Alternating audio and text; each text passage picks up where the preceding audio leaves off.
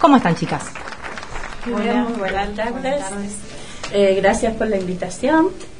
Eh, la verdad que estos espacios este, nos sirven para justamente poder eh, charlar del tema que, que nos interesa, nos ocupa y preocupa, que son las infancias. Así que, ¿Por qué, arrancamos con esto, por qué empezamos a hablar del mes de las infancias y no tanto de, del niño? Bueno, porque este, había un sesgo ¿no? en esto del Día del Niño. Eh, tiene que ver con empezar a pensar eh, desde un también perspectiva de género, ¿no? Eh, cuando decíamos el niño, estamos refiriendo a una parte de, la, de las infancias, ¿no? hoy hablamos de niños, niñas y niñas, porque también ya empezamos a reconocer la diversidad que hay en los modos de transitar las infancias, por eso en plural tampoco es el día de la infancia, sino de las infancias, porque hay diversos modos de transitar la experiencia infantil. Así que bueno, esto de las infancias es empezar a reconocer la diversidad que también hay en esta etapa de la vida. Perfecto, ahí aclarado, entonces hablamos del mes de las infancias en plural para eh, incluir a todas las diversidades, muy bien como nos explicaba Silvia. Bueno, y el proyecto este, Infancia sin etiquetas, que antes de que entremos al aire le decía que qué nombre muy original le pusieron a su proyecto de investigación, ¿de qué se trata? Bueno, es un programa de extensión que nace en 2012 y un proyecto de investigación que comenzamos eh, a desarrollar en 2015. El programa nace con el objetivo de, bueno, sensibilizar, promocionar eh, la cuestión desde las infancias, de un enfoque de derechos con perspectiva de género, esto de eh, poner el acento en la importancia que esta etapa de la vida tienen y, cómo se está jugando eh, las bases ¿no? de lo que va a ser todo nuestro desarrollo como personas en esta etapa de la vida. Y, y lo de, bueno, lo de sin etiquetas es porque mm, al estar dentro del campo de la educación especial, nos preocupaba, nos preocupó mucho eh, que cada vez veíamos más en nuestra ciudad un fenómeno que es esto de la patologización y medicalización de las infancias. ¿Qué quiere decir esto? Empezar a nominar conductas que, se observaban en los niños eh, como si fueran problemas de salud mental, ¿sí? como si fueran problemas de origen neurológico, problemas de salud mental.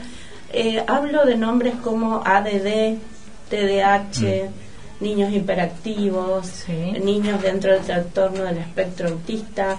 De repente empezaron a, haber una gran cantidad de estos diagnósticos, niños muy pequeños con estos diagnósticos, cuando lo, único observable eran ciertas cuestiones de, sus conductas. ¿no? Como, como inquietud, eh, como, bueno, sobre todo conductas eh, no esperadas, aislamiento, timidez, etcétera, conductas no esperadas dentro del espacio escolar, sobre todo, ¿no? Eh, y bueno, nos preocupó mucho, nos preocupó además porque, bueno, una convocatoria fue pública, se convocaron una gran cantidad de docentes en su momento en unas jornadas eh, en, el Centro del Conocimiento que este, promovía que los docentes fueran los de, que detectaran eh, estas cuestiones para derivar a un neurólogo, para hacer un diagnóstico, iniciar tratamientos y también eh, este, proponer que una de las alternativas, en realidad la alternativa más importante, era medicarlos. Por eso hablamos como única opción. Como, como la opción. Como la opción. Este, entonces, por esto lo de patologizar, porque transformar conductas que lo que evidencian es un malestar en el de, de las niñas, eh, que habría que ver, indagar qué está sucediendo, patologizar, transformarlo en una patología y medicalizarlo, recurrir a medicación como respuesta. Eh, entonces, bueno, por eso infancia sin etiquetas, ¿sí? porque además estas etiquetas eh, tiene ADD, tiene TDAH, tiene trastorno del espectro autista, eh, dificultades del lenguaje, etcétera, eh, son etiquetas que van a impregnar la vida del niño, o sea que dejamos de ver al niño, al niño, deja de ser este, quien sea Pablo, María, Alejandra, etcétera, para ser el TDAH, el ADD y bueno. Silvia, bueno, etiquetas. Sí, muy muy buena la explicación. Eh, me, me, queda en eso de que nombrabas recién que generalmente el diagnóstico se hacía solamente con un neurólogo, docente neurólogo. La pregunta es, eh, en realidad, ¿qué equipos interdisciplinarios es necesario o necesitamos para, para diagnosticar eh, de manera integral la cuestión? Bueno, eh, hay diversas disciplinas que pueden aportar a comprender cuál es la situación que atraviesa el niño que manifiesta estas conductas, ¿no? Eh, los psicólogos, eh, psicoanalistas, eh, psicopedagogos, neurólogos, digamos, todo un equipo que, que está también profesores de educación especial, docentes, cada uno desde su mirada puede aportar a poder comprender eh, qué está sucediendo con el niño y teniendo presente que todo lo que sucede con los niños pequeños tiene todo que ver con los adultos que acompañamos. Eh, las niñas eh, no, están siendo, se están constituyendo como sujetos y en esa constitución como sujetos dependen del modo en que los eh, adultos que, acompañamos esta constitución como sujetos. Los humanos no nacemos humanos, nos hacemos humanos en vínculo con otros humanos. Eh, o sea que dependen de nosotros. Beatriz Janín, una reconocida psicóloga y psicoanalista eh, que trabaja con, niñas, dice que la infancia es una época tormentosa. Eh, donde dependemos totalmente, estamos sujetos a los avatares de, esos, de estos otros que nos maternan y paternan. Eh, eh, como comentaba Silvia, cómo el, el, tránsito, transitar estas infancias determinan o por lo menos influyen mucho en el adulto del mañana, ¿no? Totalmente. en todo momento nuestras historias se están escribiendo, ¿no? Pero eh, bueno, nuestras historias, estas son las primeras páginas de nuestras historias y dejan huellas profundas. Y una de las cuestiones que también trabajamos desde, desde el programa es poder deconstruir, poder este, eh, poner en cuestión esta idea de que el tiempo de las infancias es un tiempo feliz, de juego, ah, no hay responsabilidad, no hay problema. No todas las infancias transitan de esta manera. Sabemos que hay infancias que se transitan de manera muy difíciles. Ustedes antes de, que nosotros tenían eh, esta persona que estaba especialista en trabajo infantil, ¿no? Bueno, hay infancias que trabajan, hay infancias que eh, sufren situaciones de violencia, hay infancias que, que atraviesan la infancia en situación de pobreza, de vulnerabilidad, de abuso, o sea, eh, esta idea de la infancia como el momento feliz, como el momento romantizada. Romantizada. También, bueno, pensar, poner en cuestión estas ideas, porque eh, no es solo responsabilidad de la familia, ¿no? Eh, el niño nos las niñas nos necesitan a todos. Es decir, estamos hablando del Estado, estamos hablando de la escuela, estamos hablando de diferentes instituciones que tienen que acompañar este tránsito por las infancias. Y la comunidad, o sea, como vecino, eh, como familiar, aunque no sea el que está en situación de maternar o paternar, pero bueno, tenemos que cuidar entre todos a las niñas, a nuestras infancias. Eh, mi compañero José eh, paterna, porque tiene un lindo baby que es Gastoncito.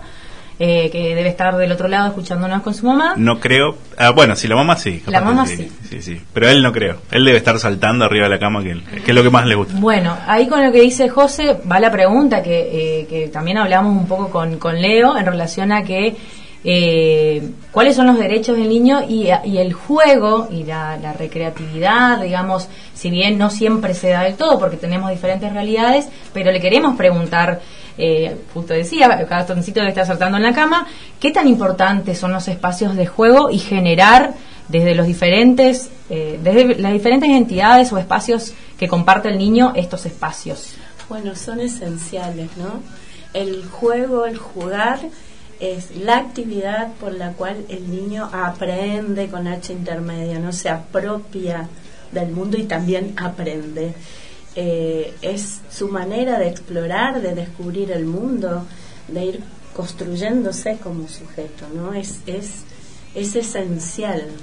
Eh, es así como el niño este, se constituye, es así como el niño eh, descubre el mundo, nada más, nada menos, ¿no? Así que es, son tiempos a respetar, espacios absolutamente necesarios. Eh, ojalá todo estuviera atravesado por lo lúdico. Lo lúdico las niñas, para las niñas es esencial, pero todos disfrutamos de lo lúdico a lo largo de la vida. Así que bueno, en particular a las niñas estos espacios lúdicos, eh, desde las plazas, ludotecas, bibliotecas, eh, todo, todo espacio que, que, ofrezca la posibilidad y en las casas, y en las casas, este, aunque a veces se desordene un poco, aunque a veces haya un poco de ruido, aunque a veces se ensucie, etc. Lo sé muy bien, ¿eh? Lo sé muy bien, sí. Este, bueno, dar, dar ese espacio, dar esa posibilidad, ¿no? De que, de que el niño, incluso niños trabajadores, niños en situación de calle, niñas eh, uno ve que aún en situaciones muy difíciles, eh, ellos juegan. Juegan la inocencia y la, cuestión de incorporar eh, lo lúdico. Y quiero preguntarles, porque no sé si, si debate, me imagino que sí, porque como comentamos, son integrantes de un proyecto de investigación y en un proyecto de investigación se van actualizando también, ¿no es cierto?, las cuestiones y los debates en relación a los temas. En relación a lo lúdico, ¿Cómo, ¿Qué hablan, qué se dice, qué se dice en relación a, la cuestión de la incorporación de las, de las tecnologías? Bueno, eh, el, tema no es eh, el, el, tema, el problema en sí no es la tecnología, sino eh, tanto las niñas como las adultas, el uso que hacemos de ellas, ¿sí? Es mucho lo que estamos con el celular. Digamos, las pantallas eh, son muy fuertes, son estímulos visuales, audiovisuales, ¿no? Hay sonido, hay animación, hay imagen, hay color y eh, las pantallas de los niños muy pequeños eh, producen un efecto hipnótico, ¿sí? El, el, niño queda pasivo ante la pantalla. Este, no, no hay una interacción, no hay, no hay una una actividad que el, niño queda hechizado frente a la pantalla, hipnotizado, ¿no? ¿Coincide, José, con lo que está diciendo?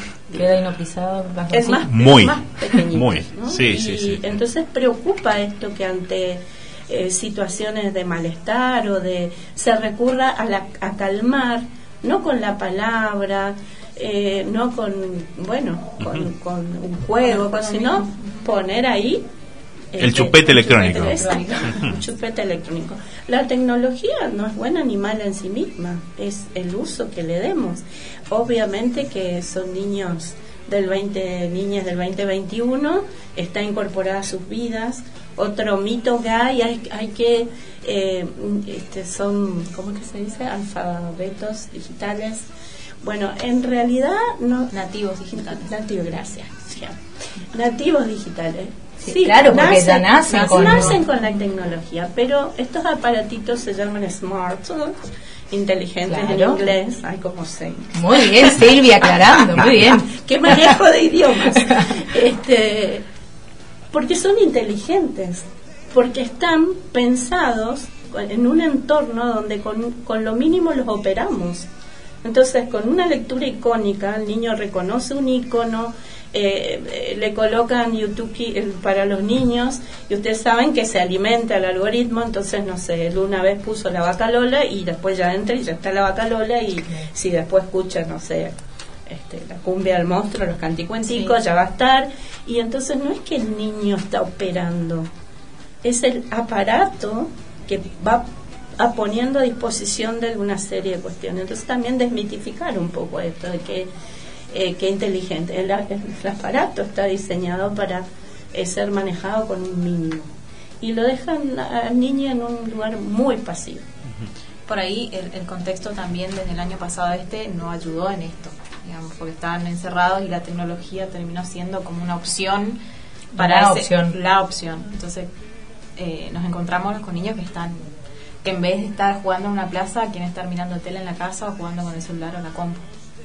Eso también eh, entre el año pasado y este que sigue fuerte toda esa cuestión, digamos, con la tecnología. Y qué difícil ahí como padre. Incluso no, como experiencia personal, totalmente de acuerdo. Nos, nos, pasó con Gastón, que tiene dos años, le tocó atravesar su primer año eh, totalmente encerrado y obviamente, bueno, había momentos que era el chupete electrónico. Y bueno, obviamente después con la experiencia nos dimos cuenta también, bueno, también nos asesoramos y, vimos que era muy nocivo, que, que, por ahí cuando empezó de nuevo la parte de socialización en la guardería y demás, tenía actitudes que por ahí le pegaba a otros chicos o cosas así, que bueno, eh, dijeron, bueno, vamos a, vamos a probar por este lado, sáquenle el celular de raíz y bueno, santo remedio.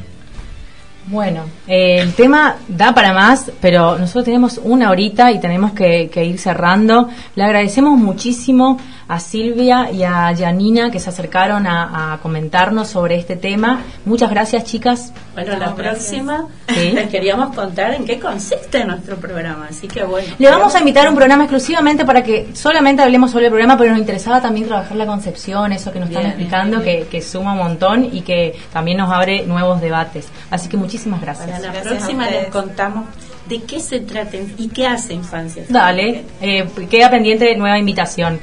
Bueno, José, estamos llegando al final porque